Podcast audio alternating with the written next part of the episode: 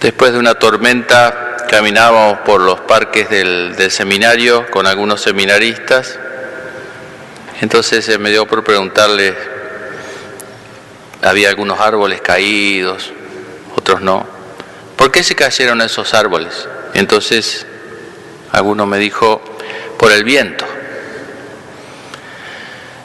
Pero si la causa, le digo, es el viento, ¿por qué no se cayeron todos los árboles? Y si miraba un poquito mejor uno veía que las raíces no eran muy profundas de algunos, estaban medias secas. El viento fue la ocasión. La causa era más interior. La causa estaba en la raíz del árbol. Esto de distinguir la ocasión de la causa es muy importante, porque si no, la culpa la tiene el viento. Y el remedio es no sé, ponerle, apagar el ventilador, qué sé yo, que no haya viento. No, no es ese el remedio. Parece una cosa muy simple, pero es lo mismo que nos plantea el Evangelio de hoy. La casa construida sobre roca y construida sobre arena. ¿Por qué se cayó la casa construida sobre arena? Uno diría, no, la culpa la tiene la lluvia, los torrentes, soplaron los vientos. No, la causa era que estaba construida sobre arena. ¿No? ¿Vieron? Se separa un matrimonio, no, los problemas económicos, los problemas de salud, la rutina. No, esa es la ocasión. Dejó un sacerdote del ministerio, no, lo que pasa que hoy en día, no, las tensiones, no, los problemas. No, esa es la ocasión. Tal persona se alejó de la iglesia porque vio esto, porque... No, eso es la ocasión. No, este perdió la fe porque se enfermó. No, esa es la ocasión. La causa está aquí, de lo bueno y de lo malo. Esta forma de ver las cosas nos hace mucho más simple la vida, más realista, digamos así. Y aunque puede ser duro, porque hay que reconocer que a uno le falta raíz o que la causa es interior. Uno siempre tiene que echar la culpa a alguien. Si no puede echarle la culpa a nadie, se le echa al diablo, y si no se la puede echar al diablo, se le echa a Dios, pero siempre a alguien le echa la culpa, ¿no? Em, es duro a veces reconocerlo. No es tan sencillo, ni para ustedes ni para mí, distinguir esto y decir, no, el problema lo tengo yo, no es la silla, no es esto, no es esta otra persona, es mi asentadera, digamos, el problema lo tengo yo. Pero es el camino para salir, porque si uno piensa que la culpa está, pone el remedio, entiende como yo tengo una herida acá y pongo el, el meteorato, iba a decir, eso no existe más, pero bueno, eh, pongo el remedio en otro lado, ¿entiende? Entonces así nunca me voy a curar. Pasa en nuestra sociedad, ¿no? Dicen, ¿por qué robo? ¿Por qué hay tanto robo? ¿Por qué hay tanta inseguridad? Y por la pobreza. No, la pobreza, la educación son la ocasión. Hay gente muy educada y que roba en muchísimos mejores niveles. No está ahí, está en el corazón humano, que es bueno o es malo. Es tan simple como eso y tan complejo como eso. Bueno, ¿y qué significaría edificar la casa sobre roca? ¿Qué simbolizaría la roca? Uno se pregunta por dice, todo lo que está en nosotros es arena, porque por más que hablemos de la inteligencia, la voluntad, ¿qué ve nuestra inteligencia si se marea ante dos cosas, no sabe? Y nuestra voluntad, ¿qué voluntad tenemos?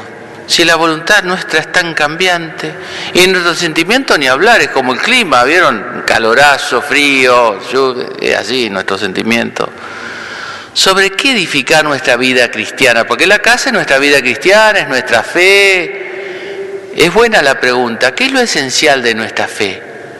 ¿Sobre qué edificar nuestra fe para que no se caiga cuando vengan los problemas, las, tentaciones, las pruebas de la vida, todo eso? ¿Sobre qué edificarla? Bueno, el Evangelio nos dice, Jesús dice, no son los que me dicen Señor, Señor los que entrarán en el reino de los cielos, sino los que cumplen la voluntad de mi Padre que está en el cielo.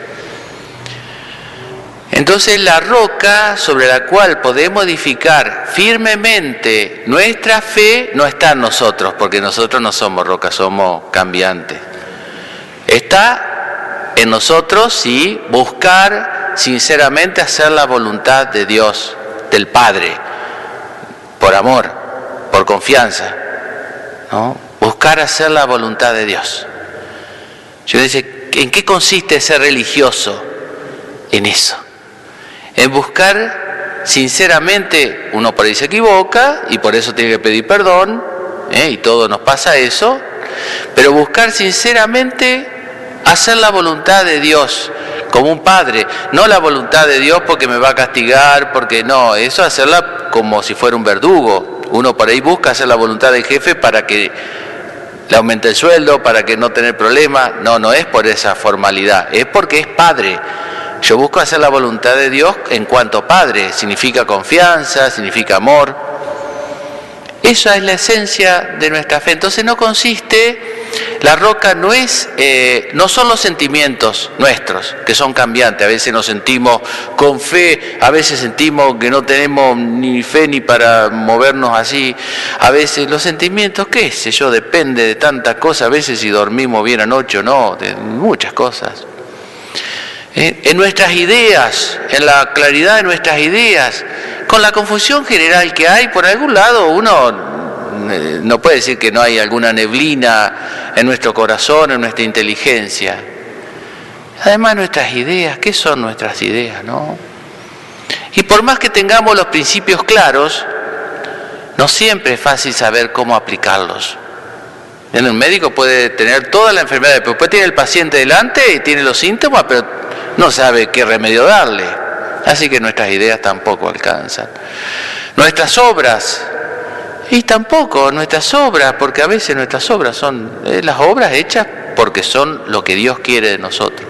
Entonces, la roca es hacer la voluntad de Dios. Y uno dice, bueno, ¿y, qué, este, ¿y en qué consiste la voluntad de Dios? Y bueno, no voy a decir mucho más, así dejo para otro sermón, porque si no, voto todo ahora. Pero, y bueno, sabemos cumplir los mandamientos, eso es como una marca más lejana, pero una marca una ribera, cumplir los mandamientos y si no lo cumplimos arrepentirnos. La voluntad de Dios es que cumplamos los mandamientos, no mentir, no robar, bueno, los diez mandamientos, ¿no? Y si no lo cumplimos, arrepentirnos. Y después está en un montón de circunstancias que, que, yo no les puedo decir, eso es para todos, pero después está en vocación, en llamado, en concreto frente a tal circunstancia, tal otra, qué hacer, qué no hacer, en eso Dios nos inspira a cada uno. Eh, hacer su voluntad. Ya digo, nos podemos equivocar, pero si está nuestra sinceridad de buscar la voluntad de Dios, tenemos esa capacidad de discípulo, entonces eh, nos mantenemos espiritualmente vivos. Bueno, pidámosle a la Virgen entonces la gracia de edificar nuestra fe sobre, sobre la roca de, de, de la voluntad de Dios, del amor de Dios, sobre Dios, que es más seguro que nosotros, y que bueno, y que si a veces se nos desmorona, porque a veces vieron, no es que uno ya está y descansa, no, vive de rentas, todos los días está edificando la casa de la fe, todos los días estamos edificando nuestra, porque es algo vivo, ¿no? No es como una construcción que es algo inerte, que ya está, es algo vivo. Eh, por lo menos tener la sinceridad de saber distribuir bien culpas y cargo. Aunque, aunque me, me reten porque me voy un poco largo, pero no puedo dejar pasar sin contar una anécdota última de un curandero que había en, en Córdoba, vivo el, viejo bicho, iba al campo así y le decía a la gente, eh, había unos chorizos secos, voy a quemar alguna estrategia que podía llegar a usar alguna vez, pero bueno, dice, ahí está el mal, entonces lo hacía sacar los chorizos secos a una esquina en campo y él pasaba la noche y se los, se los llevaba, viejo pícaro, ¿no? Y a veces nosotros también, ¿no? Ahí está el mal. No, em, empecemos, ahí está la ocasión. Señalemos bien, porque entonces vamos a poder aplicar el remedio y nos vamos a poder sanar. Si no, nos vamos a engañar toda la vida ¿no es cierto? Y echarle la culpa a los demás. Y cuando lleguemos allá arriba vamos a decir, ahí está el mal, y no, ya ese, no, lo que pasa es que yo reaccioné así porque él hizo esto, no te haga problema, ella le rendió cuenta, ahora te estoy pidiendo cuenta a vos de tus actos, no, no, no los actos de los otros, no el mal que hicieron los otros, eso ya le pedí cuenta, ahora te estoy pidiendo cuenta a vos. bueno, pidámosle a la Virgen repartir bien culpas y cargos para poder sanarnos de los males de este mundo.